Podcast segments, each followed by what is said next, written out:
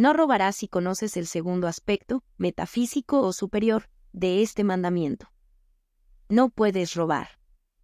No podrás jamás. No lo intentes. No te molestes en soñarlo siquiera. Es imposible. Nadie te puede quitar algo que te pertenece. Podrán intentarlo, podrán llegar a sustraer de tu persona o de tu casa algún objeto, y mientras tú ignoras la ley, y por lo tanto crees que te pueden robar, el objeto puede quedar perdido para ti, pero una vez que conoces la ley, la recuerdas y repites su verdad, nunca más te robarán y nunca más se te podrá perder ni extraviar nada. Compruébalo tú mismo. No me creas a ciegas hasta haberlo comprobado la próxima vez que no encuentres algo que crees perdido. Es de las lecciones más fáciles de aprender. Tu cuerpo de hoy contiene todas las sustancias primitivas de nuestro planeta. Tierra, agua y aire. Además, de esto se desprenden todas las sustancias, todos los elementos. When you need mealtime inspiration, it's worth shopping Kroger, where you'll find over 30,000 mouthwatering choices that excite your inner foodie. And no matter what tasty choice you make, you'll enjoy our everyday low prices, plus extra ways to save, like digital coupons worth over $600 each week. You can also save up to $1 off per gallon at the pump with fuel points. More savings and more inspiring flavors make shopping Kroger worth it every time. Kroger, fresh for everyone. Fuel restrictions apply. Además, tienes en tu haber todo lo que acumulaste de experiencias y conocimientos, en tus miles y miles de años viviendo bajo una u otra forma. Pero lo primero que aprendiste fue a comer y a buscar comida cuando fuiste una larva en el agua. Cuando después de muchos intentos llegaste a mover tus patitas para caminar sobre la tierra. El comer, el digerir y el movimiento de tus miembros se hicieron derechos adquiridos. Ya no pudiste ni podrás perder jamás esas habilidades. Cada conocimiento o habilidad que se adquiere da automáticamente el derecho de ocupar un lugar más adelantado que el anterior. Ahora ves por qué no se puede retroceder a un lugar inferior. ¿Cómo?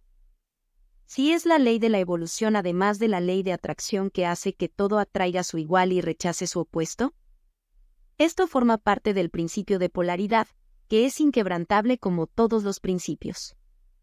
A pesar de que, al iniciarse en una nueva vida, hay que aprender de nuevo lo que ya se ha adquirido en las anteriores, como caminar, hablar, comer, etc. Esto es aparente nada más.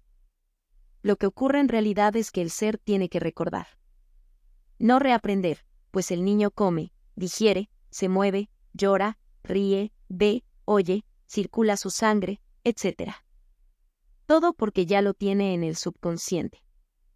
Los talentos, el genio, el muchacho que es muy perezoso para estudiar, con todas las habilidades anteriores, y le son mucho más fácil que a otros quienes las intentan por primera vez. Pero el muchacho inteligente, perezoso para los estudios, solo está manifestando, que le aburre tener que volver a recorrer lo que ya recorrió en una vida o varias vidas anteriores. No hay que preocuparse por eso. Hay que dejarlo allí para que recuerde lo que tiene almacenado en el subconsciente. Generalmente ocurre que en el momento de los exámenes le surge al chico lo necesario para aprobar tranquilamente y a la par de todos los demás que se han matado estudiando durante todo el año. Esto confunde a los padres y maestros, pero es una de las pruebas a favor de la teoría de la reencarnación. La reencarnación sí existe, pero no es obligatoria.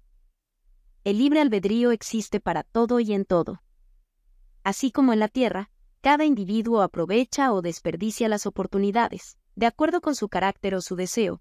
En el plano astral, el reino de las almas o espíritus desencarnados, cada uno es libre de aprovechar o no este recurso que se ofrece para evolucionar.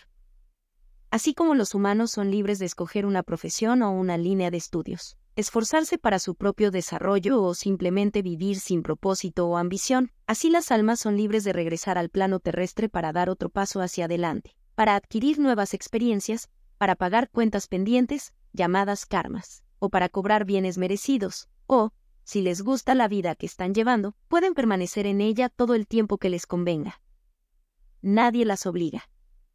Solo que al fin y al cabo, el adelanto y bienestar ajeno las induce a desearlo para ellas también, y la moneda con que esto se compra es el esfuerzo, el conocimiento y la experiencia, los cuales se adquieren en la vida activa de la Tierra.